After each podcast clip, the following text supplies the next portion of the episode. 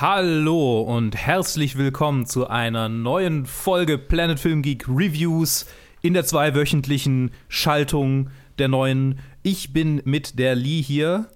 Hi. Und dem Johannes, dem, dem Joe. Sorry, ich habe ich hab nicht Hi. auf dein Bild geguckt und nicht realisiert, dass du gerade trinkst. Wir reden über diverse Dinge, über deren Reihenfolge wir uns noch nicht unterhalten haben, aber ich würde sagen, Null. wir fangen einfach mit Mandalorian an. Ich meine, Ähm, bietet sich an. es bietet sich an. Uiuiui. Ich war so enthusiastisch, dass ich mich an meinem eigenen Speichel verschluckt habe. Wir Mm, reden lecker. über, mm, ja, ich meine, ähm, Kapitel ele K- Chapter 11, Kapitel 11, wie Iris, Iris, das kann ich nie Iris. aussprechen, das Wort. Iris, Iris, ja, Yes. das macht Sinn.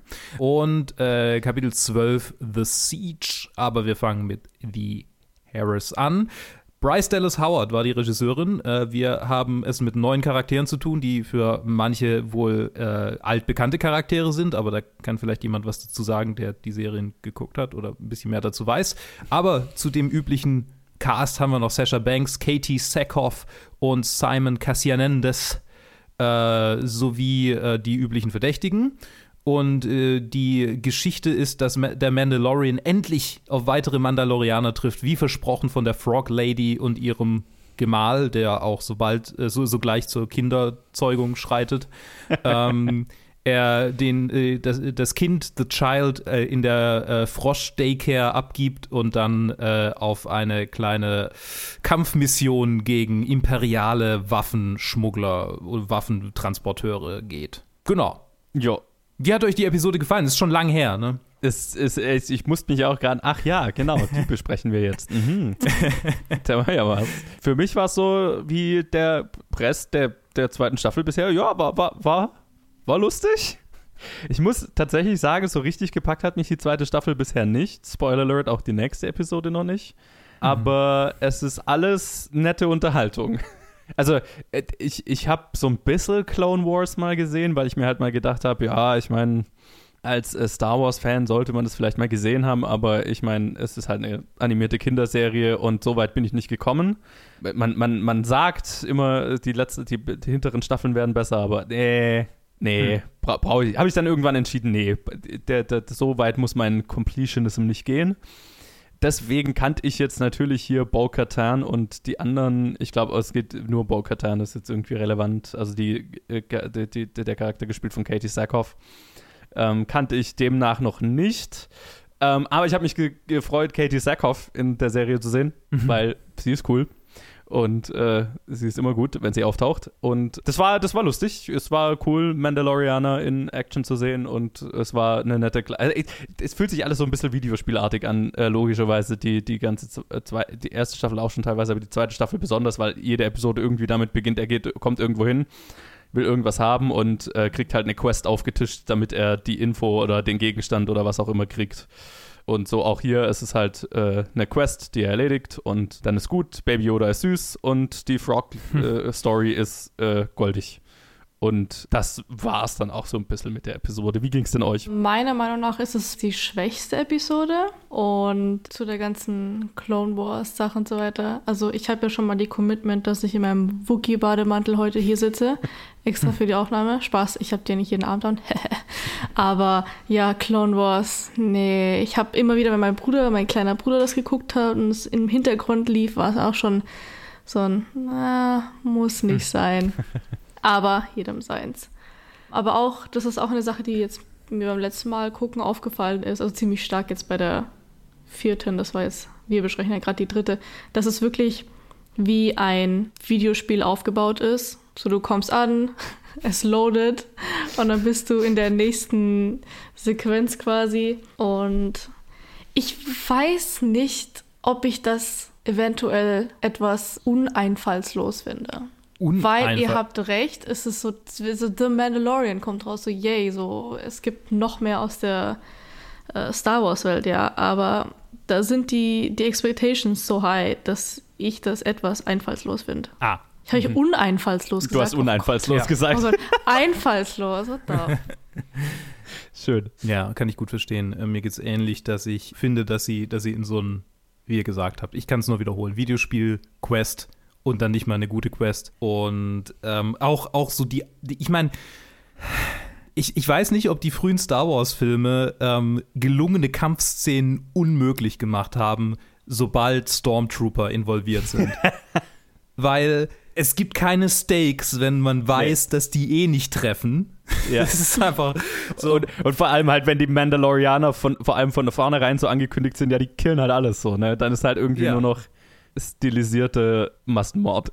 Ja, da, ja. Haben die, da haben die Prequels wenigstens noch den Schritt gemacht, dass sie äh, nur Jedi gegeneinander haben kämpfen lassen und die Droiden hatten auch einen Grund, weil sie halt scheiße konstruiert waren. Aber ja. so, so die Stormtrooper ist halt immer so, das waren mal die ultra geklonten Elite-Soldaten und was ist denn da passiert? Haben die irgendwie was Falsches ins Genom reingemischt, diese Kloner von Camino oder warum, warum treffen die nicht? Ich verstehe das nicht. Das, das nervt ja, da mich. Ja weiß, keine, da sind es ja keine Clone Trooper mehr. Ja, ja, ja. Aber ja, ich finde es ja so lustig, dass sie sich eigentlich auch, dass sie die ganze Sache angesprochen haben in der ersten Season, mhm. in der letzten oder vorletzten Episode. Ja. Und einfach, ich glaube, fünf Minuten dieser Problematik widmen. Ja, ja. Äh, ich meine, sie haben die Self-Awareness, so, dass sie es ansprechen, aber es ist so, ich, ich, ich habe nicht mal gegen was, äh, was gegen so äh, stark episodenhaftes Storytelling, gar nicht sogar. Also ich, ich, ich präferiere so, so einen durchgehenderen äh, eine durchgehendere Story, wenn ich es mir jetzt aussuchen könnte, aber ich habe nichts dagegen, das so episodenhaft zu erzählen, weil es natürlich die Möglichkeit bietet, jede Episode irgendwie eine coole kleine Geschichte zu erzählen. Aber ich habe jetzt das Gefühl, und, und das hat es ja auch äh, stellenweise gehabt, also vor allem in der ersten Staffel, die zweite Staffel, eh, noch nicht so her, aber äh, gerade die Mission hier ist halt, weswegen mir da der Videospielvergleich so gekommen ist, das ist halt vom Aufbau her exakt wie so ein Videospiel aufgebaut ist. Ne? Du hast das Gefühl, okay, äh, du hast irgendeinen Charakter, der, der, der, Exposition liefert und den Grund auf die Mission zu gehen. Dann hast du gerade so viel Gegner, dass du ein bisschen eine Herausforderung hast, aber äh, schwach genug, dass du es äh, genau schaffen kannst. Ne? Und es ist halt genau so aufgebaut, als dieser eine imperiale Frachter und da sind genau so viele Klon äh, äh, äh, Stormtrooper drauf, dass sie ein bisschen Action haben können und dass es ein bisschen Stakes in Anführungszeichen gibt, aber es ist halt, es ist, es fühlt sich genau so konstruiert an, dass wir diese nette kleine Actionsequenz haben, den netten kleinen heiklen Moment am Ende, aber dass es dann halt auch einfach abgeschlossen ist, ohne dass sich irgendwas in der Welt groß verändert hat. Und das ist, ist ich finde es so ein bisschen unbefriedigend. Auf jeden Fall die Episode. Auch, auch halt einfach, weil das Imperium und wie du ja schon gesagt hast, Luke Stormtrooper als Gegner sind halt einfach der ist halt einfach äh, von vornherein klar, okay, die werden das halt schaffen. und zwischendrin. Ich mein, sie haben halt auch Plastikrüstungen an. Ja, was sollen genau. die irgendjemandem entgegensetzen? Egal. Ich meine, ich bin der Letzte, der es unterhaltend findet, Star Wars zu nitpicken, aber dieses Mal war es halt wirklich so, in der nächsten auch so. Ja, so, das, also das, das macht, das, das nimmt mir tatsächlich die ganze, die ganze Freude an diesen Kampfszenen, weil eigentlich wären das gut inszenierte Kampfszenen, wenn sie ernsthafte Gegner hätten. So, das, das ja. nicht. Ähm, zum Inhalt der Episode fand ich tatsächlich, ist eigentlich interessant. Also ich kannte diese Figuren ja nicht, aber ja. ähm, dass er quasi auf jemanden, also dass wir, dass wir so ein bisschen so eine, einen Einblick in diese Welt kriegen, wo er jetzt so äh, sich herausstellt, dass er so ein bisschen Teil der harten Sekte ist, die so, ja. so so nach biblischen Werten leben wollen und Männer steinigen, die Sex außerhalb der Ehe hatten oder so. Ähm, so, das quasi die, die, äh, das Pendant bei den Mandalorians äh, ist, her, ist er halt. Das ist schon witzig. Finde ich schon Ja, ja, witzige, das, das ist tatsächlich cool, ja. Ja, da macht man sich tatsächlich Gedanken. Also, hm, Moment ja. mal. ja. Es, äh, ich fand's cool. Das, ja, das ist ein nettes, kleines, nette, kleine Info über die Welt, in der die Charaktere sich bewegen, so, ne? Ja, und so ein mini bisschen Controversy. Mhm. Genau, ich hatte das Gefühl, dass es vielleicht auch so eine, so eine, ähm, eine Charakterentwicklung in ihm an, anstoßen könnte oder so. Weil bisher haben wir die Charakterentwicklung, er ist eine Kampfmaschine, aber er mag das Kind. Mhm. Ja. Ich habe eine unbeliebte Meinung. Diese Dame, ich kann mir den, sorry, ich kann mir die Namen einfach nicht merken. Ich habe es leider auch gerade nicht vor mir. Die, auf die er alle so abfeiert. Die Haupt-Mandalorian da. Katie Sackhoff? Ja, genau. Ich mag sie nicht. Okay. Also ich liebe eine weibliche Badass, ja. Keine Frage. Aber sie ist mir zu, oh mein Gott, ich bin so wannabe cool und so böse und ich bin so, wow, like you wanna be me. Und ich, war, ich hab's einfach nicht ab, ich weiß nicht, ob sie nicht abgekauft, ich hab's, ich fand's einfach nervig. Ich wollte sie nicht sehen, sie hat mhm. mich nicht interessiert. weil sie so fake war. Im Vergleich zu der MMA-Fighterin, die in der vierten Episode kommt, you know, ich weiß ihren Namen auch Gina wieder Carano. nicht. Sie, ja, sie mag ich. Okay. Sie ist badass, aber irgendwie ist sie trotzdem sympathisch. Diese andere, diese, you know, diese freie Mandalorian, die ist mir einfach, mm, ich mag sie nicht. Sie ist mir extrem unsympathisch. Und ich mag Bösewichte. Ja, ich war, ich war mir tatsächlich nicht sicher, was ich aus ihrem Charakter so richtig machen soll, weil wir erfahren ja nichts über, über sie in dieser Episode. Doch. Also der Vibe, den ich von ihr hab, ist ja schon, also ist schon von Anfang an schlecht, ja. Aber dann wird es ja bestätigt, indem sie den Mandalorian verarscht hat und gesagt hat, hehe, so und so und so, und dass sie dieses äh, Spaceship noch haben möchte und das eigentlich gar nicht geplant war und ihn dann quasi zwingt, da weiterzuhelfen. ich, ich fand es so ein bisschen frustrierend, dass halt ihr Charakter definitiv so angelegt ist, dass es der, ein großer Reveal ist für alle äh, Die Hard-Fans, so. Aber für alle Normalos ist halt einfach nicht so viel über diese Gruppe und über sie speziell gegeben. Und das fand ich so ein bisschen schade. Und da hat mir so ein bisschen was gefehlt, weil dann ist es halt wirklich nur, okay, ist halt ein weiterer Badass Mandalorian. Und äh, ich habe mir dann halt noch so ein bisschen ein paar Sachen hinterher über den Charakter äh, angelesen und habe so gedacht, naja, da wäre schon, da ist schon theoretisch eigentlich viel da, aber das kommt halt so nicht rüber, logischerweise, in der Kürze der Zeit und in dem bisschen, ähm, was wir von ihr in dieser einen Episode zu sehen bekommen. Und da habe ich mir halt so gedacht, also wenn sie jetzt, wenn dieser Charakter jetzt nur in dieser einen Episode quasi als, ne, das ist ja nicht mal ein Easter Egg, aber so als Wow-Moment für, für Die Hard-Fans äh, äh, da ist, dann ist es schon, dann wäre es schon ein bisschen schwach, finde ich. Wenn sie jetzt nochmal vorkommt und man mehr mit ihr erlebt, hat das, denke ich, Potenzial. Aber so ist ein bisschen sehr oberflächlich gehalten, die ganze Geschichte, ne? Ja. Ich liebe Star Wars Lore. Ich liebe es, auf der Star Wars Wiki rumzuklicken und, und äh, irgendwie die Hintergründe von irgendwelchen Sachen nachzulesen. Und Mhm. das hat tatsächlich die Episode nicht so wirklich bei mir bewirkt. Und das ist ein bisschen schade, weil das hätte ich gern gehabt, das Gefühl. Ja, ich, ich habe es auch nur gemacht, weil ich halt einfach wusste, dass diese, weil- mein ganzes, ja. wirklich nur, weil mein ganzes Film-Twitter, äh, meine Film-Twitter-Bubble halt äh, völlig ausgetickt ist über den Charakter. Und ich mir gedacht habe, jo, die Episode hat mir keinen Grund dazu gegeben. Jetzt muss ich mir durchlesen, was es mit der auf sich hat. Äh. Dann habe ich den Artikel halt so ein bisschen überflogen und es ist schon cool und ich denke, die wird auch cool sein. Also sie, sie spricht ja auch den Charakter in Clone Wars und Rebels. Warum Ja. sie auch in der Live-Action-Version jetzt gecastet wurde, das war auch so ein Riesending, dass sie eben nicht nur die äh, äh, Synchronrolle spricht, sondern dann auch den Charakter spielt. Obwohl es wohl altersmäßig so ein bisschen wonky ist, weil sie, glaube ich, älter, älter oder jünger sein müsste, ich weiß es nicht mehr. Ja, wenn dann ir- älter. Irgendwie Timeline-mäßig macht es keinen Sinn, aber Hm. das mal dahingestellt, weil sie in Clone Wars, glaube ich, vorkommt und Clone Wars halt irgendwie 30, 40 Jahre vor dem hier spielt. Ich glaube, sie müsste sehr Hm. viel älter sein, wenn ich mich recht erinnere. Ah, ich meine, Sci-Fi, Verjüngungskuren oder so. Mandalorianer altern halt langsam, Ja. I guess. Die Maske, die Sonne kommt nicht ran. Ja, genau. genau. Ja. Ja, aber zu dem Punkt Die Hard. Also ich muss ganz ehrlich sagen, ich kenne sehr viele Die Hard äh, Star Wars Fans und dazu gehört hauptsächlich auch meine Familie, die richtig krass drin sind, genau. Und die schauen alle kein Clone Wars. Also ich kenne keine Die Hards, ja, wirklich, die Clone Wars gucken. Wenn ihr sogar gesagt, dass es eine Kindersendung eigentlich ist, deswegen bin ich Naja, es, es hat so, es, es hat so angefangen, also nach allem, was ich von den Die Hards gehört habe, ohne es jetzt wirklich selber bestätigen zu können, ist es so, dass Clone Wars halt sehr kindlich angefangen hat und dann mehr so normales Star Wars, so immer noch für Kinder, aber halt äh, mit einem durchaus sehr ernsten Beigeschmack immer mehr geworden ist, je länger es ging, weil es dann auch näher an Revenge of the Sith rankam, logischerweise, und immer düsterer wurde gegen Ende. Und dann die Follow-up-Serie Rebels ist wohl nur so. Der Favreau hat bei den Clone Wars auch seine Finger im Spiel, ne? Hm, Nee, ich glaube nicht. Das ist, glaube ich, nur Dave Filoni. Vielleicht hat er mal eine Episode gemacht oder so, aber ich glaube, Okay, also ich weiß auf jeden Fall, dass er in einer Episode quasi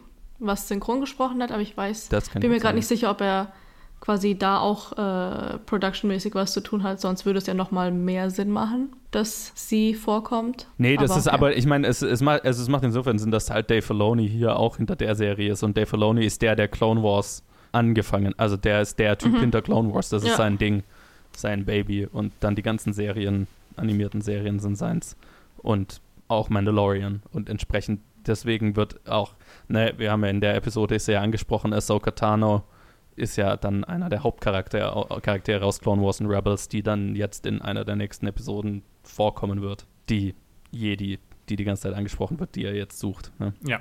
Die gab es, glaube ich, auch in den Büchern vor Clone Wars, aber ich bin mir nicht sicher. Die ist irgendwie so eine Figur, die, die ist schon ewig auf meinem Schirm und ich glaube, bevor es Clone Wars gab. Aber vielleicht, vielleicht. Die hatte ihren ersten Auftritt im Clone Wars Film. Clone Wars war ja zuerst ja. ein Film, der wohl furchtbar sein soll. Hm. Und da haben sie wohl alle gehasst und dann wurde sie durch die Serie wohl so okay. Stück für Stück redeemed und ist jetzt irgendwie ein Fan-Favorite. Naja, ja, dann wir werden sehen. Gehen wir doch mal weiter. Es wird besser. ich würde sagen, Fazit machen wir hinter beidem oder, oder so. Wollt ihr jetzt kurz ein Fazit noch? Ich meine, mein Fazit bleibt äh, relativ, also so, äh, war nett. Schwächste Ja, same. Aber mir ist aufgefallen, dass in den letzten zwei Episoden, also diese und die nächste, das äh, The Child, Baby oder whatever, viel besser ausschaut. Und dass sie, glaube ich, äh, die Puppe öfters hergenommen haben. Und das hm. fand ich super. Ja, hat ein paar mhm. coole Momente. Ja, genau. Es gab einen Facehugger-Moment in der Episode, also in ja. äh, Chapter 11, nachdem es ja in Chapter 10 an, ange, angeteasert wurde. Äh, ich musste lachen. Sein Gesicht ge gefacehackt. Und in der nächsten Episode ist dann eine Macaron. Äh, außerdem haben wir es mit äh, Wesen zu tun, die ich als Kind mega gruselig fand. Die Buttfaces. Ich weiß nicht, wie sie wirklich heißen. Äh, ah. Wir äh, ja. treffen zwei. Ich habe es äh, also nicht als Bots bezeichnet, sondern als was anderes. Und ich es auch ziemlich ätzend. Okay. Ja. ähm, wir, wir treffen äh, Cara Dune und Grief Karga, gespielt von Gina Carano und Carl Weathers, wieder. Äh, die beiden haben eine Videospielquest für den Mandalorian. ähm, dieses Mal geht es wieder um einen imperialen, äh, äh, eine imperiale Gebäudestruktur. Wer irgendwie ein Flashback zur letzten Episode hat, äh, der ähm, kann sich mir anschließen. Dieses Mal töten sie wieder Stormtrooper und es geht um, äh, es geht einfach darum, dass sie diese, diese Station zerstören wollen. Und dort stellt sich heraus, dass diese aber vielleicht ein wenig mehr ist, als sie dachten. Und ein altbekannter zeigt sein Gesicht. Von dem wir schon mitgekriegt haben, dass er wiederkommen wird. Also. Ja, ja. Mhm. Genau. Ähm, und, und, ach ja, wir haben noch eine neue Figur, den ich manchmal, den, den ich irgendwie komisch fand. Ich weiß nicht warum. äh, gespielt von Horatio Sands. Nicht ganz neu. Er kam in der allerersten Staffel, in der allerersten Folge vor. War nämlich die erste Person, die vom Ach, Mandalorian ja. Kopfgeldjägert wurde und in, in Carbonit ein, eingeschweißt. Ja. Genau, der darf jetzt der mit Dietrich ein ganz geschickte Dummtyp sein, dessen Speeder kaputt geht. Ja, so nämlich. Mhm. Äh, ja, aber äh, genau, also wieder eine Belagerungsepisode, wieder viel Kämpfe, wieder viel Stormtrooper. Was haltet ihr von dieser Episode? Ich würde ganz gern anfangen, weil, also, mein, meine grundlegende Haltung zu dieser Episode ist prinzipiell fast exakt dasselbe wie zur letzten Episode, außer, hey, Charaktere, die ich kenne, yay, aber Videospielquest, diesmal fast noch mehr Videospielartig, so nach dem Motto, der Feind hat dieses Lager, überfalle es und schalte es aus. Und, äh, äh okay, aber jetzt mal ganz, also wir, wir, können gleich noch mehr über die Episode reden, aber ich muss über, über eine, eine, einen furchtbaren Verdacht reden, den ich habe der, der, mich, der mich innerlich so ein bisschen zum Kochen bringt. Nämlich wird in dieser Episode was geteased, was ich fürchte, was der Rest der Staffel und vielleicht mehrere Staffeln sein könnte, was mit einem Plotpunkt in Rise of Skywalker zu tun hat, den ich gehasst habe wie die Pest und ich fürchte, dass Mandalorian das Prequel dazu sein könnte ich habe dann gegoogelt, ob es nur mir so ging und nein, das ist eine der meist äh, geschriebenen Fantheorien und äh, also wenn es sogar mir aufgefallen ist, dann fürchte ich fast, dass es wahr und I hate it. es ist oh oh, ich will oh Gott, ich will gar nicht drüber nachdenken. Uh. Ist, ist noch, also wisst ihr, was ich meine oder muss ich ja. soll ich es kurz erklären? Nee, absolut. Ich weiß genau, was du meinst. Ach so, ich, ich habe, glaube ich, gerade die Episoden verwechselt, ich so, hä, in den älteren, also ich habe nicht an die neuen Filme gedacht, mhm. weil die existieren so halb gar nicht für mich. das ist, hä, was? Ah, okay, sorry. Okay. Das, und das hat bei mir dann die ganze Episode überschattet, weil wo das passiert ist, habe ich mir gedacht, oh nein. Oh mhm. Oh nein. Mhm. Warum? Verständlich. Warum reitet ihr auf, einem auf einer schlechten Geschichte noch weiter rum? Oh Gott. Aber ähm, wie fandet ihr denn die Episode? Also ich fand diese um einiges besser als die davor, aber ähm, auch hier, dass dieser ganze Videospiel-Aspekt ist, war richtig obvious. Also davor ist es mir nicht so ganz krass aufgefallen, sondern es war mir so, okay, es ist eigentlich immer der gleiche Plot, aber ich habe es noch nicht mit Spielen assoziiert und das ist Mhm. dieses Mal richtig krass gewesen. Mhm. Und ich meine, meine Meinung dazu kann man in der Folge davor hören, aber ja, also es war ganz entertaining. So. Ich, ich kann mich so nicht, nicht großartig beschweren. Wir haben das gleiche, äh, wie heißt das, äh, Stormtrooper-Problem, wie sonst auch immer. Ja, und dass, dass sie einfach, also eine Sache, die mich, glaube ich, schon gestört hat, dass die ähm, in der Szene, wo Baby Yoda in äh, dem Klassenzimmer ist, dass die blatantly einfach einen halben Macaron dahingestellt haben. und ich so, so einfallslos. Die haben da ein bisschen so blaue Farbe, die mehr vibrant gemacht, dass, das, dass man das krasser sieht. Aber sonst, so, er isst Ja. einfach einen halben Macaron. So, ihr Ja. hättet doch irgendwas erfinden können. Irgendeine Bäckerei ums Eck hätte euch irgendwas zusammengestellt. Nein, wir kaufen halbe Macarons, ja. 100 Gramm bitte. In einer Oreo-Verpackung. Ja, oder so ein, so ein, so ein äh, ähm, wie heißt es, so Ele Elementarkochen und wie, da, wie das heißt, wo, wo dann irgendwie so, ein, so eine Zucker, Molekular. so eine Zuckerblase, Molekularkochen, genau, wo so eine Zuckerblase ist und da drin ist dann irgendwie so äh, Ding, äh, wie heißt es, kaltes Eis. Äh, nicht kaltes Eis. Also so, pff, das, macht Äh. das macht man so auf und dann machst du psch, und dann kommt da sowas raus und dann kann man das essen. Sowas wäre doch witzig gewesen. Ja. Das wäre vielleicht ein bisschen zu extra für ein Klassenzimmer. aber ja, irgendwie ein, ein, ein so Glas äh, Zuckercookie oder so. Irgendwas Ja. Spaciges. Ja. Aber ich meine, das war spacig, weil es halt, weil es halt so türkis war. Die Kotze war süß. Und also wir, wir haben wiederkehrende Elemente aus Episode 6.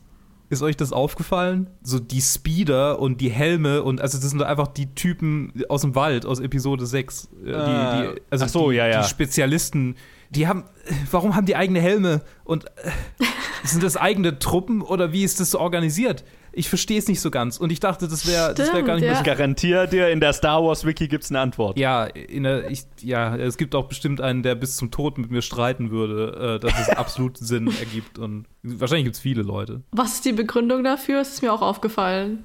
Keine Ahnung. Lies Keine. sie raus, keine Ahnung. Ich habe keine Lust, das rauszusuchen. Okay. Spezialisierte. Ich meine, ursprünglich waren die halt einfach so ein, ein, ein, äh, eine Anspielung an die Nazis, die auf Motorrädern rumfahren mit ihren Lederjacken. So. Mhm. Ich meine, genauso wie alles vom Imperium irgendwie eine Anspielung auf Nazis ist. Bis hin zu Ja. dem Geräusch, den die TIE Fighter, das die TIE Fighter machen. Ja. Das quasi Stuckers nachempfunden ist. Also, das, das hat bestimmt was mit, mit diesen, mit diesen Motorraden, von denen es gar nicht mal so viele gab, aber das ist irgendwie so ein, so ein Trope geworden. Aber warum hier History reinbringen? Ja, ja, genau, das Warum? ist halt komisch. Das ist, so, das ist halt so wie in der letzten Episode. Und hier hat es mich noch mehr genervt, weil in der letzten Episode wusste ich es wenigstens nicht. Aber hier ist es so, hä? Was haben die mit irgendwas zu tun? Ich dachte, das sind die Spezialtruppen für den Wald, aber jetzt sind die hier auf diesem Kackplaneten. Vor, vor allem sitzen die alle da und so, okay, scheiße, äh, shit Ja. hits the fan. Schnell gehen und Helm wechseln, weil jetzt fahren wir Motorrad. Oder sitzen da welche da auf den Motorrad, Motorrädern und warten, bis was passiert. So, okay, alles klar. Ich glaube, jetzt schaut's böse aus. Let's go. Und dann, Und dann sind sie nicht für das Gelände ausgerüstet. der Crash. Was? Ich meine, ich saß neben meiner Freundin, die es mega abgefeiert hat. Okay. Und konnte das nicht so kritisieren, ohne es ihr zu ruinieren. Aber innerlich habe ich gekocht. Warum? Nehmen die einfach irgendjemanden an diesem Punkt? So, hier, setz dir einen Helm auf. Das ist nicht für dieses. Ge ich meine, vielleicht ist, vielleicht ist ja tatsächlich eine Parodie, Parodie auf äh, zu wenig Leute, die gut ausgebildet sind, zu viel gestreckt auf schlechtes Material. So ein bisschen wie die deutsche Bundeswehr. Und äh, so im Kriegsfall äh, kommen wir dann halt auch nicht mehr einfach äh, vom Fleck. Vielleicht ist es ja das. Vielleicht ist es ein Meta-Kommentar. Und bestimmt gibt es jemanden, der sagen würde, ja klar, das war intendiert. Aber ich glaube halt einfach, dass es eine coole Explosion war. Und hey, boom. Ja. Nice. Mit Sicherheit. Ja. Erinnert ihr euch Ja. an Episode 6, wo der einfach gegen den Baum gekracht ist? Das war krass, oder? Pam! Guck mal hier. Es, war ja alles. Also ich meine, es ist ja auch dieser, ähm, äh, dieser Raum, wo unten Lava ist und so. Das ist ja das, die, dieselbe Bauweise wie im Todesstern in Episode 4. Ja. Und Mhm. Es ist inzwischen, ich habe das, also das ist ja die Befürchtung, die ich am Anfang von Staffel 2 so ausgedrückt habe, dass, also wie, wie das, wie vieles oder gefühlt das meiste, was Star Wars inzwischen macht, ist halt recycelter Fanservice und nicht mehr viel sonst. Und Ja. das fühlt sich schon viel so an. Hm, Aber meiner Meinung nach nicht gut gemacht in der Szene. Was auch, so apropos, wo wir mal wieder bei What the fuck Moments sind, ja, dieser Blowfish da, dieser blaue, ich kann ja mal gucken, wie er heißt. Oder es kann mir mal jemand sagen. Ich Nee, weiß es leider nicht. Es ist nicht in den Top 5 aufgelistet, Mythrol. Mythrol. Mithril, okay. Also er soll dieses Lava-Ding zum Kochen bringen, ja. Warum? Da ist ungefähr so viel Platz für ein, ich sag mal, Größe 48 Schuh, ja. Mhm. Warum geht er mit dem Rücken entlang von diesem Pfosten da und dreht sich so nonchalant um? Nein. Ja, man sollte sein Gesicht sehen und es war, f- damit das besser ausschaut, ja. Ja. Aber das sind so Sachen, die mich aufregen, ja. Logik. Deswegen hat, also der Crash hat mich nicht, nicht so genervt. Ich so, okay, wenn ihr das jetzt Comedic machen wollt, von mir aus. Aber es war logisch, dass das passieren kann, weil Ja. es Idioten sind und sowas einfach passiert, glaube ich. Aber das da, mh, Eine, eine, eine positive Sache über die Episode, die ich noch erwähnen muss, ist das Frettchen, das vorkommt. Ja. Das war sehr süß. Ja. Das war, das war tatsächlich auch der Hauptpunkt neben Baby Yoda für meine Freunde, die dann da, die dann da saß. Und dann äh, haben wir einen Schnitt, Gegenschnitt und das Viech ist weg und sie, wo ist das hin? Wo ist das Brettchen? Es war das? tatsächlich auch einfach sehr cool äh, praktisch gebaut. So, ne? Mhm. Also offensichtlich nicht CG. ja. Ist halt so ein bisschen, ich glaube, wir haben hier so ein bisschen Dark Crystal Problem. Technisch super cool und geil gelöst, aber Ja. inhaltlich halt so, mh, okay, nächste Episode, mh, okay, nächste Episode. Dummerweise können wir es hier nicht durchbingen, was uns im Gegensatz zu Dark, also was uns bei Dark Crystal ja so ein bisschen die Möglichkeit verschafft hat, es geil zu finden, weil es halt so, okay, so die schlechten Episoden blenden wir aus. Ja. Aber hier ist es halt einfach, okay, ja, diese Woche haben wir mal wieder eine durchwachsene Episode. Und ähm, Diese Woche haben wir mal wieder in einer, in einer Quest Stormtrooper gekillt. Hey! Yay. Ist Clone Wars auch so? Boah, Ist es auch so also- Videogame Quest, Videogame Quest, Videogame Quest? Ich, ich Mm. muss es vielleicht mal anschauen, um zu gucken, ob es wirklich so ist. Weil dann kann ich schon verstehen, warum die ganzen Star Wars-Fans so hart auf diese zwei Episoden abfahren, weil die eine hat 9,0 und die andere 8,6 oder so. Also, das sind beileibe Ja. keine kritisierten Episoden, die sind abgefeiert. Ja, keine Ahnung. Ja, Clone Wars ist halt, das sind 20 Minuten Episoden, ne? Ja. Also das ist halt ein Cartoon. Also da ist auch jede Episode so eine in sich geschlossene kleine äh, äh, Kindergeschichte. Also zumindest so weit wie ich gekommen bin, immer mit, mit was haben wir am Ende gelernt, liebe Kinder, so. Also jetzt nicht so offensichtlich, aber ne, also es fühlt sich so ein bisschen so an. Und da sind die Stakes jetzt auch nicht riesig, einfach weil halt, oh, diese Woche überfallen die Separatisten ein, ein friedliches äh, Dorf an Pazifistenaffen und äh, die also Katano muss lernen, dass mit Gewalt nicht alles zu lösen ist und so. Also, ne? So. Ich hätte es als Kind geliebt. Mit Sicherheit, ich auch. Also wäre ich, wär ich bestimmt voll drauf abgefahren. So, ja, jetzt als Erwachsener, keine Ahnung. Also ich bin ja jetzt auch nicht so der Anim Animationsfan, deswegen, wenn ich jetzt mega der Animationsfilm-Fan wäre, dann hätte ich da, glaube ich, mehr Grund gehabt, dran zu bleiben, aber hat mich jetzt nicht so gehuckt. Ja, so, und, und jetzt warten wir auf die nächste Episode, in der hoffentlich nicht wieder in einer Quest Stormtrooper gekillt werden. Und ich äh, warte nervös darauf, ob sich meine Theorie bestätigt und wenn ja, werfe ich irgendwas aus einem Fenster. Weil fuck that. Das wäre das wär so richtig so, ent entweder der Versuch, okay, äh, das ist ein bisschen misslungen und jetzt reiten wir uns noch weiter in die Scheiße, indem wir versuchen, es wieder gut zu machen. Oder wir sind so trotzig, wir beharren so trotzig da, also wir, wir, wir, sorgen quasi noch mal dreimal dafür, dass es, äh, dass es Canon ist und dass es in Erinnerung bleibt, dieser Plotpoint, weil äh, fuck you, wenn es dir nicht gefällt, so, ne?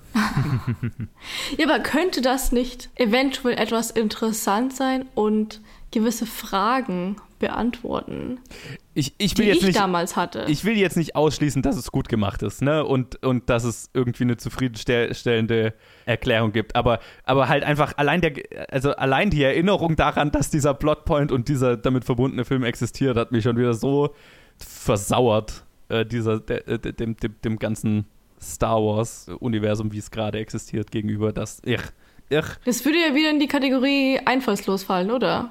So ein Ticken. Naja, es kommt drauf an, was sie draus machen. Also ich will es, wie gesagt, ich will es jetzt nicht vorher ausschließen, aber halt. Also wenn es dich aufregt, also Ja. die, die, die Reaktion, wenn du dich aufregst, dann wäre es quasi das. Ja, ja, ja. Ich habe, also wer meint, äh, hört unser Rise of Skywalker Review, dann, dann hört ihr alles, was wir dazu zu sagen hatten. Es war nicht gut. Äh, Es wäre halt irgendwie unnötig, noch mehr Zeit mit einem sehr uninspirierten Film verbracht. Schließe ich mich an. Ich glaube, die Episode war tatsächlich für mich schwächer als die letzte, weil sie hat sich noch leerer angefühlt für mich. Ja, ich glaube für mich auch, tatsächlich. Ja. Also beide, so- und es ist ja. tatsächlich halt einfach so beide technisch gut gemacht, ne? Also Mhm. Da sind geile Bilder drin, das ist cool inszeniert. Übrigens diese Episode unter der Regie von Carl Weathers, ne? Äh, höchstpersönlich. Also da, da, kannst du wirklich nichts sagen. Es ist halt auf, auf höchstem Niveau produziert. Aber halt einfach inhaltsleer so ein bisschen. Und Cara Dunes Gesicht wurde auch auf höchstem Niveau produziert. Wenn ich das mal so hinzufügen darf. Ich glaube, sie hat einiges machen lassen. Gut, das, das weiß ich jetzt nicht. Also ihre Wangen auf jeden Fall und ihre Lippen. Und vielleicht ihr Kinn. Okay. Das ist mir Ja, gut. aufgefallen. Weil sie ziemlich anders ausschaut. Ich meine, vielleicht kann es auch sein, dass sie gerade in der Off-Season ist oder so weiter. Auf jeden Fall hat sie auch.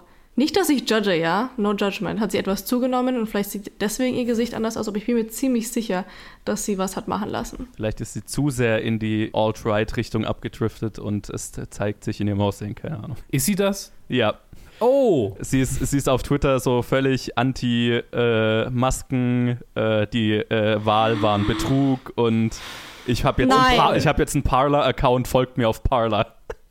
Oh! No! Jo. Toll, jetzt hast du sie für mich auch kaputt gemacht. Ich habe es noch nicht erwähnt, weil ich dachte mir so, ja, Deswegen aber hast du gelacht, als ich das angesprochen habe. ja. Ich hatte gerade Oh ich hatte gerade den ich hatte gerade den Reflex zu sagen, jetzt, jetzt, jetzt haten wir nicht so Gina Carano und jetzt habe ich den Reflex zu sagen, können wir noch einfach noch ein paar Minuten hier Nein, nein, ich meine nur auf, auf ob man Gewicht zunimmt, abnimmt, ist mir egal, you do Nee, you, nee, ja, du ja. musst dich gut Ja, ja. fühlen, ja. Aber mh, ich habe ja ehrlich gesagt, dass ich politische Ansichten und so weiter nicht hier gerne erwähnen würde, aber what the fuck? Ja. Toll. Jetzt kann ich. mh. Ich hasse Sorry. dich, Johannes. Ich Sorry. hasse dich. Ja, naja, Aber das ist doch etwas, wo man sich fragen kann, ob eventuell schon fragen kann, ob Disney sie dann weiter übernimmt oder nicht. Ich weiß nicht, ob ja, ja. Ja. sie Wie kann man halt, seine Karriere so hart aufs Spiel setzen? Ich, ja, da, da brauchen wir jetzt nicht in das äh, Conspiracy Theory Rabbit Hole Okay, fallen, weil I'm sorry. ich habe Gedanken, aber die gehören nicht in diesen Podcast. Das stimmt auch wieder. in manchen Episoden vielleicht schon, aber, aber In manchen. Episoden schon, jetzt, ähm, Okay, es hat nichts mit der Episode zu tun. Ja. Also, Außerdem haben wir es gleich noch von Politik, allerdings von Politik, die ich nicht mag. Also, hey. genau, stimmt. Damit können wir gleich weitermachen. jetzt haben wir ein paar Zuschauer verloren, äh, Zuhörer. Das, das wäre schon Wenn sehr viel durch- früher passiert. ja, ja, wenn die durch Episoden mit mir und Ted und Joe durchgekommen sind, dann, dann, dann, dann sind die schon vieles gewöhnt. Okay. Trenner. Dü, dü, dü, dü. Yay!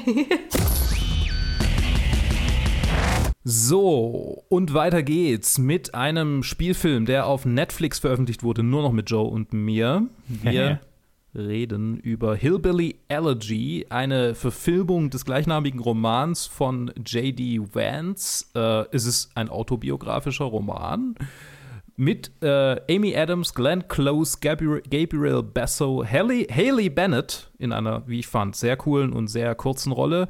Äh, außerdem Freda Pinto, Bo Hopkins, Owen Aslatos, Astalos äh, in der besseren Variante des Hauptcharakters und noch andere, viele, viele mehr. Regie führte Ron Howard, äh, der Name könnte dem einen oder anderen was sagen.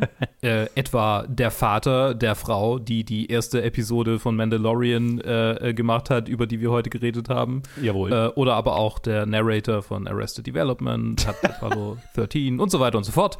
Äh, Ron Howard ist quasi so ein bisschen der, der, der Typ im Hintergrund, der die liberalen Hollywood-Fäden zieht. Was? Quatsch.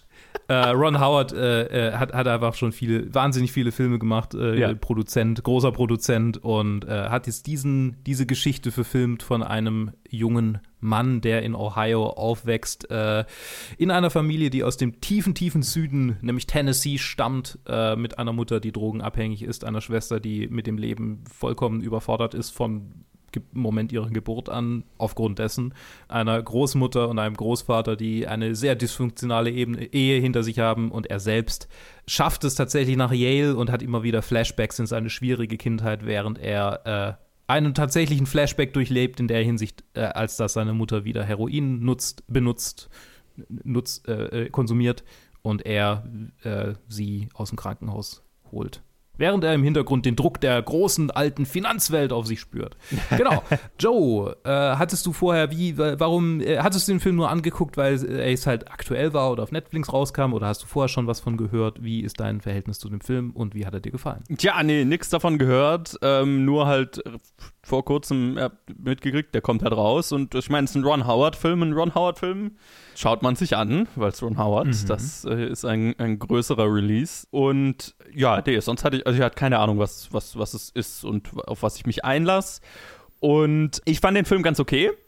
Ich glaube tatsächlich, dass er mir aktuell besser gefallen hat, als er mir sonst in, einer anderen Verfassung gefallen hätte, einfach weil einige äh, äh, Passagen sich sehr für mich in meiner aktuellen Situation zugeschnitten als angefühlt haben. Jetzt nicht, weil ich irgendwie mit Drogenproblemen in der Familie so zu kämpfen habe, aber auf einer, auf einer, auf einer eher Meta-Ebene, ohne da jetzt tiefer drauf eingehen zu wollen. Aber hm. der Film hat mich doch emotional schon stellenweise immer wieder gekriegt, einfach weil mir Dinge bekannt vorkamen. So, er ist eine ziemliche Klischeekiste das ist auch irgendwie zu erwarten bei einem Ron Howard-Film. Also Ron Howard ist ja schon irgendwo so einfach der absolute, ich weiß gar nicht, wie ich es beschreiben soll, so halt der Nice Guy-Regisseur, ne? Der macht keine komplett, keine, keine aneckenden Filme, sagen wir es mal so. Und ja, man, er macht man viel gut Filme. Könnte ihn weichgespült nennen. Ja, also und, und mit einem mit einem entsprechenden Drehbuch ist das auch äh, sehr effektiv. Also, ich meine, er hat ja auch Frost Nixon gemacht und das ist jetzt durchaus ein herausfordernder politischerer Film, aber ähm, da ist halt das Drehbuch entsprechend. Und mhm. ja, Ron Howard ist halt auch einfach so der äh, Hollywood-Regisseur, den man holt, wenn einfach was solide gut umgesetzt werden muss. Ne? Der ist ein verlässlicher, verlässlicher Regisseur im klassischen Hollywood-Stil, sag ich jetzt mal.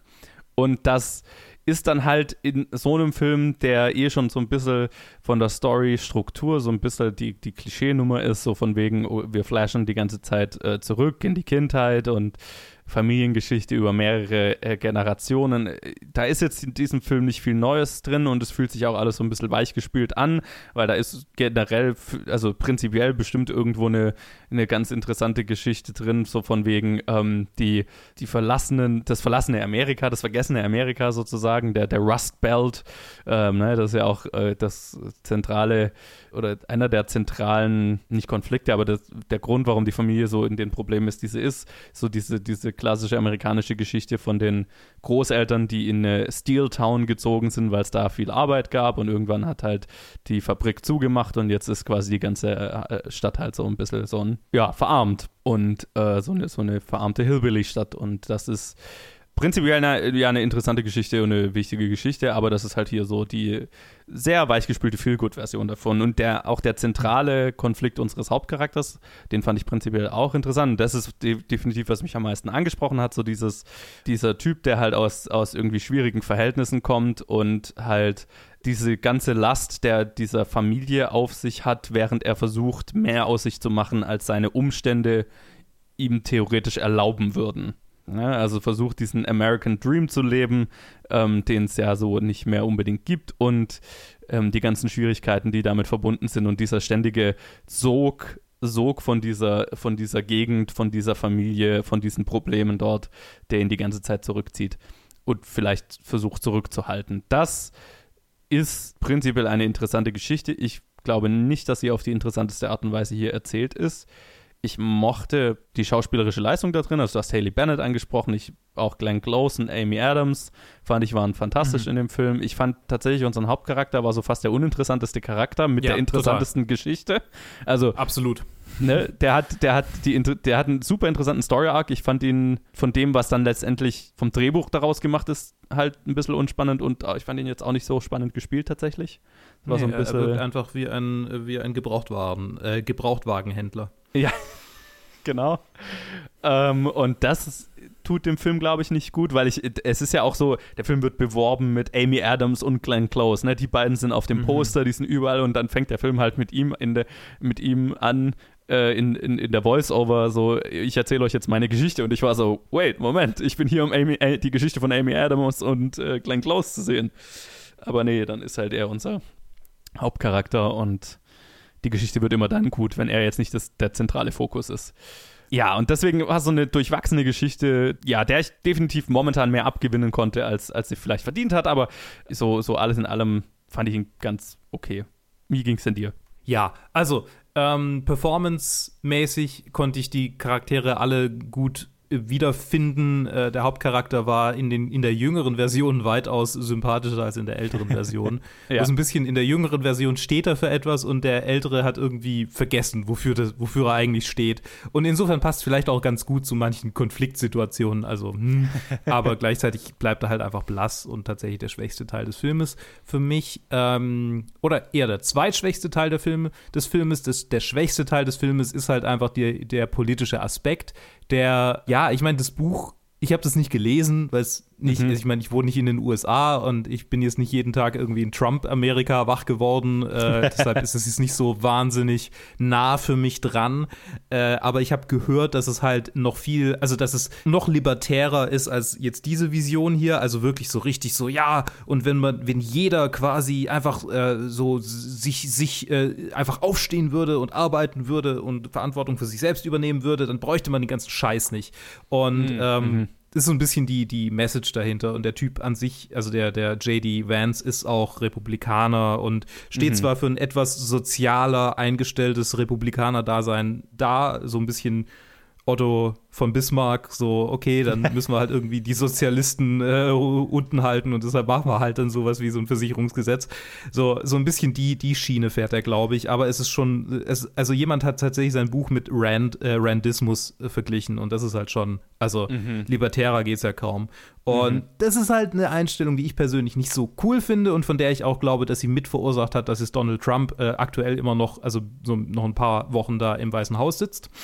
Und ähm, es wirkt halt für mich ein bisschen so wie ein sehr spätes den Zeigefinger heben, äh, aber wir sind ja für euch da und äh, hier äh, äh wir, wir müssen wir müssen äh, uns um euch kümmern und also klar, ich weiß schon, dass da keine politischen Akteure hinter diesem Film sitzen. Aber es wirkt halt so, als wäre das so eine politische Message für äh, bestimmte Leute, die dem politischen System ein wenig abhanden gekommen sind in den USA. Und mhm. in aus der Perspektive, und so war das Buch gemeint, aus der Perspektive finde ich es halt eine ziemlich schwache Message, die sehr spät kam. Äh, ich, ich würde tatsächlich sogar sagen, der Film ist fast schon aggressiv apolitisch. Ja. Also, okay, vielleicht, vielleicht habe ich zu viel reingelesen. Mir ging es tatsächlich so, dass ich mir gedacht habe, naja, aber was ist denn jetzt die Aussage? Ist, okay, ihr, ihr zeigt mir halt, okay, der Rust Belt hat halt Probleme, weil Mhm. Da, da, sind die Fabriken weg. Aber was ist jetzt eure Aussage? Ich meine, wenn man sich nur hart genug anstrengt, mhm. dann schafft es der eine halt raus. Hm. Aber das ist ja keine Aussage, so, ne? Und ich habe mir dann so ge äh, gedacht, ich habe jetzt eben das Buch nicht recherchiert, deswegen war es jetzt ganz interessant, das zu hören, weil dann hat ja das Buch wohl durchaus eine politische Aussage, ob man die jetzt äh, äh, gut findet oder nicht, sei mal dahingestellt, aber es ist halt auf jeden Fall dann so, nach dem, was du mir jetzt erzählt hast, fühlt sich so an, als wäre das Buch dann mehr so, okay, wir, wir lernen so ein bisschen Trumps Amerika kennen, so, ne, das Amerika, das mhm. ihn überwiegend gewählt hat, ne, und, und was sind die Leute, die, und, und die Probleme, die die haben. Ähm, was ist die verzweifelte Situation, in der, keine Ahnung, viele sind, wo man, wo man sich dann irgendwie so zu sowas hingezogen fühlt. Beziehungsweise das ja. wäre der Film oder ein Teil des Films, den, der hier bestimmt potenziell drin hätte sein können. Was der Film aber nicht ist, sondern der Film ist ja. dafür schon, und, und das meine ich auch mit weich gespült, so, ne, dass der ist so, das sind so alle Kanten abgesägt, äh, abgeschliffen, dass du jede politische Message dir da rein interpretieren kannst, wenn du sie sehen willst, so, ne? Also, mhm. ne, ja, du, du kannst, wenn du, wenn du jetzt Republikaner bist, dann kannst du da sicherlich drin sehen, ah ja, das ist das von den, von den Liberalen verlassene und vergessene Amerika und denen geht so schlecht, der, aber der amerikanische Traum und äh, der Kapitalismus ist stark wie immer, weil man kann es herausschaffen, so, ne? Und mhm. äh, wenn du Liberaler bist, dann kannst du sehen, ah, aber da, da, da hat unsere Sozialpolitik versagt und das sind die Leute, denen wir, denen wir helfen müssen und so, ne? Du kannst da irgendwie alles drin lesen, wenn du willst und das ist das ist schwach, finde ich, weil dann, das fühlt sich dann fast schon bewusst, wir wollen es allen recht machen an. Und das ist ja, Mhm. das tut dem Film nicht gut, ne? Das, das macht ihn so ein bisschen ungreifbar Zahnlos. und zahm und un, also das macht ihn fast unnahbarer dadurch, ne? Weil er, weil er sich unehrlich anfühlt.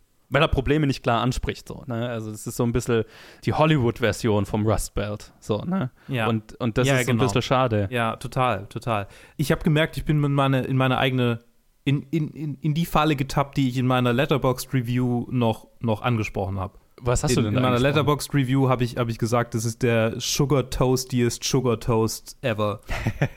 so, es ist so, all, es allen recht machen, genau wie Ja. du sagst. Und ich, ich selber habe jetzt versucht, da, also quasi in dieses es allen recht machen, sowas wie eine politische Message rein zu, rein zu interpretieren. Äh, aber letztendlich, wie du sagst, also es ist keine offene Message drin. Man kann, es ist, es ist wie so eine, so, eine, so ein Sandkasten, wo man halt irgendwie sich seine eigene Message backen kann. Ja. Ähm, vollkommen richtig. Und äh, ich will den Film nicht zu sehr sezieren, weil ich glaube, es ist auch gar nicht wert. Also ganz ehrlich, ich finde ihn, ich finde ihn so, ich finde ihn cool und das, was wir angesprochen haben, ist gut.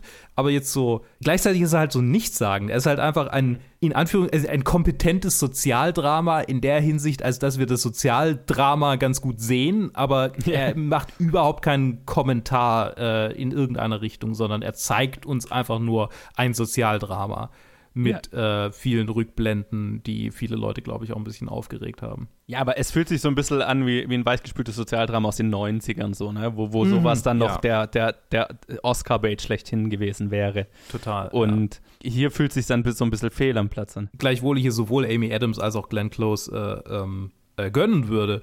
Zumal äh, es schon aussagekräftig ist, dass die oberste Trivia zu diesem Film irgendwie ist, dass Glenn Close und Amy Adams insgesamt äh, x äh, Oscar-Nominierungen haben, aber beide noch keinen gewonnen haben. So, das ist das Inter Wenn das das Interessante ist, ist, was, was IMDb-Nerds über deinen Film sagen, dann würde ich, würde ich mir schon Gedanken machen. auch wenn er ganz neu rausgekommen ist, aber Jesus. Mai, das, ich würde mich auch nicht wundern, wenn da der Gedanke durchaus dahinter steckt, äh, von den, äh, der, den, Reprä also, ne, der, der, den Repräsentanten der beiden, äh, also ihren Agenten und Netflix selber, Mhm. da irgendwie einen Oscar-Film draus zu machen. Ich weiß nicht, ob er da irgendeine Chance hätte, aber ja, es, es, es, ich meine, in 2020 vielleicht schon. Ne? Ja, nee, er, er, tut niemandem weh. Das ist ja schon mal ein, ein, äh, eine Voraussetzung für viele, Ich mein- für, für viele Oscar. Äh, Es, ist so, es fühlt sich so ein bisschen an wie Green Book, ne? Also nur Ja, halt, total. Green Book hat hat mir noch deutlich mehr gefallen dann. ja. Was nicht Ähm. heißen muss, dass er den Oscar deswegen nicht gewinnt, weil, also, deine Äh, eben, Predictions eben, sind ja. zwar gut, aber sie sind nicht perfekt. Also manchmal, manchmal irren wir uns ja alle und dann Ja. äh, könnte eine Überraschung kommen und Amy Adams kriegt ausgerechnet für diesen Film oder Glenn Close, eher Glenn Close tatsächlich. Ja, hm, beide haben, glaube ich, ganz gute, Ja, also würde ich gar nicht vergleichen, aber ne, es ist ja. Also tatsächlich so die, die Darstellung einer drogenabhängigen Frau habe ich ganz gut äh, so wiedererkannt, so die, die üblichen. Aber ich meine, das ist halt so auserzählt, so, ne, man muss sich ja einfach nur gucken, äh, angucken, welche Filme wurden gelobt und dann kopiert man das und zack, Ja.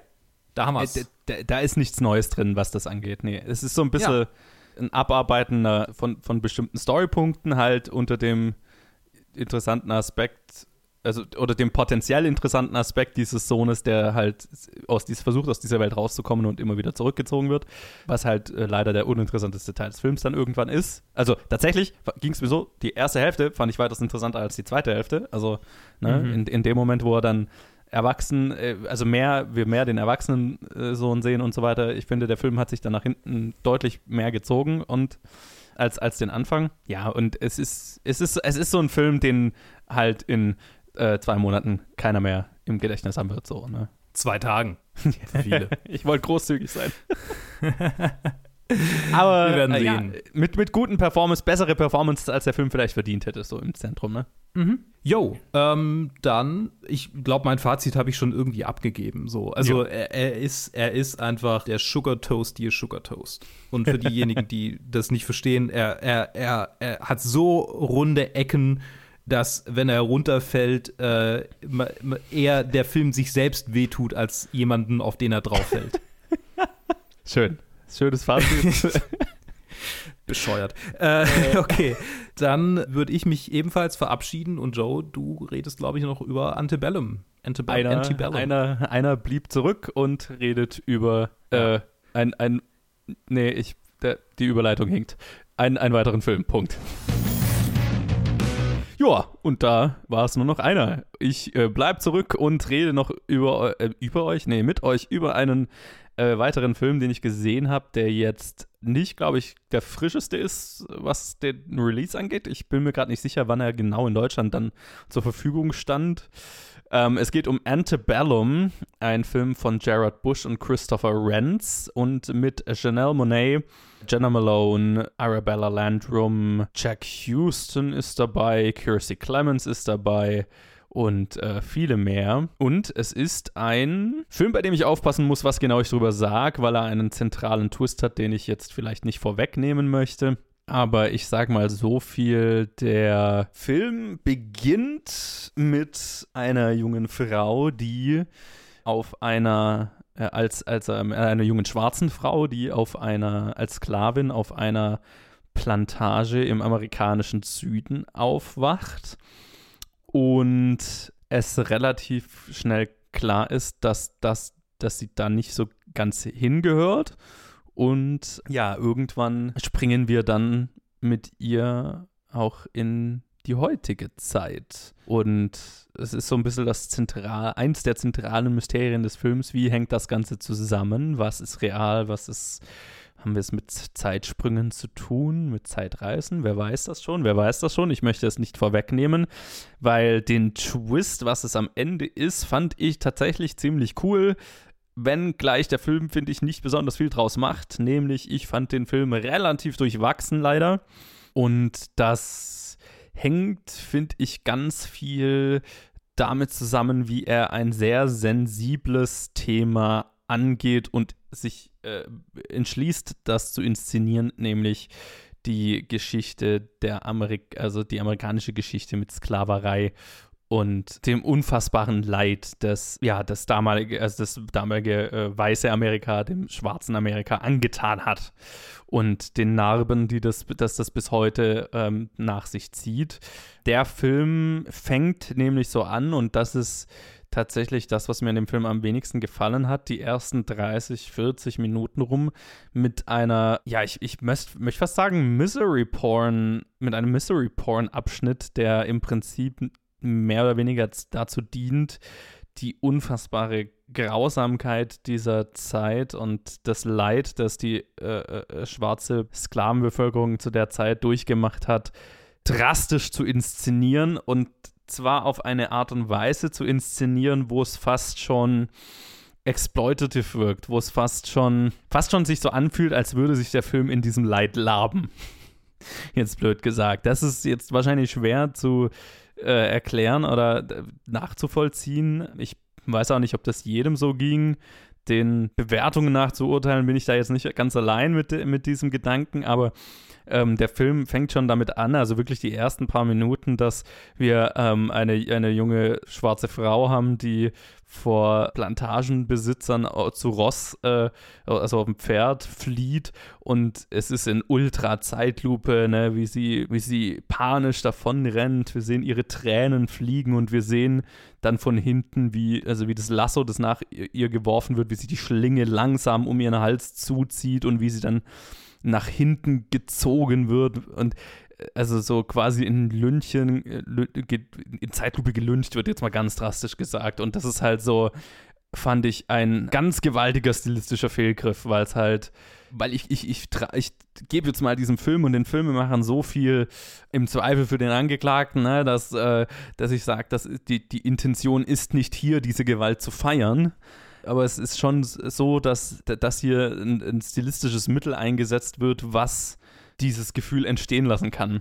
Und das ist besonders gefährlich, wenn man es mit, äh, mit dieser Thematik sich befasst. Also das ist ein Problem, das ich ganz gerne mal mit äh, Filmen habe. Das habe ich ja auch schon mal gesagt. Ähm, Inglourious Bastards ist so ein Film, der, der für mich ein ähnliches Problem hat, der ein, ein, trotzdem ein weitaus besserer Film ist noch als das hier. Also das, das, die möchte ich jetzt gar nicht auf ein, ein Niveau setzen, aber auch ähm, die Gewalt in Inglourious Bastards ist auf eine Art und Weise zelebriert, die, ja, also mir kann sie quasi nicht anders sagen, gewaltverherrlichend ist, die will, dass du die Gewalt feierst.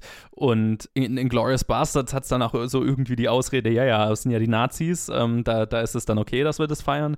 Das hast du hier halt überhaupt nicht noch, weil da ist es tatsächlich Gewalt gegenüber den Opfern, die entsprechend äh, äh, inszeniert ist und fast schon wie, also es fühlt sich so, äh, gefühlt ist der, die Intention der Filmemacher, okay, wir inszenieren Sklaverei als Horrorfilm. Aber es ist halt so, so stumpf inszeniert wie ein Slasher-Film. Und ein Slasher-Film ist dazu da, dass die Gewalt extrem überzogen ist und stilisiert ist und deswegen äh, äh, unterhaltsam ist. Ne, das soll nicht ernst genommen werden. Und hier hast du es halt mit einem Thema zu tun, wo das nicht funktioniert. Wo das definitiv ein stilistischer Fehlgriff ist. Und das, uh, das, das legt ein ganz, ganz, ganz unschönes Fundament, auf dem dieser Film dann nicht mehr wirklich gut stehen kann. So, dann haben wir diesen, diesen Aspekt äh, behandelt und dann gibt es natürlich noch den Moment, wo der Film dann das erste Mal in die moderne Zeit springt und das Mysterium aufgemacht wird. Hä? Ist das alles nur ein Traum? Ist es irgendwie, ja, wie gesagt, Zeitreise, whatever? Und das Mysterium fand ich ganz cool. Und wie gesagt, auch das Ganze, worauf das am Ende rausläuft, finde ich eine coole Grundidee, die hier, also die prinzipiell sehr viel Potenzial hätte, die hier aber völlig daneben angegangen wurde und, und ein bisschen missverstanden wurde, so gefühlt, ne? Also wo die Intention vielleicht richtig ist und, äh, und so weiter und die Geschichte prinzipiell cool ist, aber definitiv nicht mit einem, mit einer fein Handhabung, mit einem feinen Händchen daran gegangen wurde, sondern halt die Geschichte ein bisschen vor, mit einem Vorschlaghammer behandelt wird und das kann halt dann unschön ausgehen, wie es hier der Fall war. Prinzipiell grundlegende Performances. Janelle Monet ist großartig in der Hauptrolle. Auch äh, der Rest des Casts gefällt mir gut. Es gibt dann so äh, äh, ein paar Szenen in, in der modernen Zeit, wo sie so ein bisschen mit ihren Freundinnen rumhängt und so weiter. Die fand ich jetzt nicht so geil geschrieben tatsächlich. Die waren so ein bisschen äh, TV-Film, Lifetime-Movie-esque. Aber selbst das ist äh, dann in Ordnung, wenn es die Story wieder wettmacht, was sie ja teilweise dann getan hat. Aber leider ist auch dann dieses Ende so cool, der Twist, wie ich finde, ja ist äh, dann auch so überzogen wieder inszeniert und so überstilisiert. Ne? Das ist so ein Film, der, wo, wo ein Stilmittel, ein, ein, ein grundlegendes, einfach völlig daneben eingesetzt wird, wie ich finde. Ähm, Gerade die Überverwendung von Zeitlupen und, und extrem glossy Beleuchtung und also wo so richtig ein Filmfilm draus gemacht wird, ein Hollywood-Epos ist so gefühlt äh, die Intention, aber es ist halt ein Film über Sklaverei und äh, die rassistische Gegenwart und Vergangenheit Amerikas, wo das halt einfach sich so fehl am Platz anfühlt, dass du dann, ja, dass die prinzipielle coole Grundlage dieses Films gar nicht mehr so feiern kannst oder ernst nehmen kannst. Und das ist schade. Ja, es ist ein Film, den ich nicht wirklich empfehlen kann. Ähm, so äh, prinzipiell, wenn man Nee, nee, nee, nee, nee, nee. Kann ich wirklich nicht sagen, dass man den gesehen haben sollte. Ich denke, da ist eine interessante Grundlage drin, aber gefühlt von den Filmemachern ziemlich missverstanden und entsprechend, was die Umsetzung angeht, ein, ein, ein Fehlgriff. Was schade ist, weil Schauspieler und Thematik hätten Besseres verdient. Es ist jetzt auch nicht der schlimmste Film, den ich das ganze Jahr gesehen habe. Er wird nicht auf einer Worst-Liste landen, bei weitem nicht. Aber eine, ein, leider eine ziemliche Enttäuschung, was das finale Produkt angeht. Tja, so viel zu den Filmen und der Serie, die wir diese Woche gesehen habt, äh, haben. Lasst uns wissen, falls ihr irgendwas davon gesehen habt, auf Facebook, Twitter, Instagram und Co. planetfilmgeek at gmail.com. Da könnt ihr uns schreiben und auch Challenges schicken und so weiter. Und ähm, wir haben es schon lange nicht mehr gesagt, aber lasst uns doch mal da, wo ihr uns hört, eine Bewertung und ein Review da. Also hauptsächlich bei Apple Podcasts, da geht es ja. Sonst ein, ein Like, ein Follow, was auch immer man auf der Podcast-Plattform, wo ihr uns hört, tun äh, könnt. Das äh, würde uns sehr weiterhelfen. Das wäre großartig. Und äh, dann hören wir uns wieder mit den Reviews in zwei Wochen oder sonst halt nächsten Donnerstag mit äh, was auch immer wir dann rausbringen. Äh, danke fürs Zuhören und bis dann.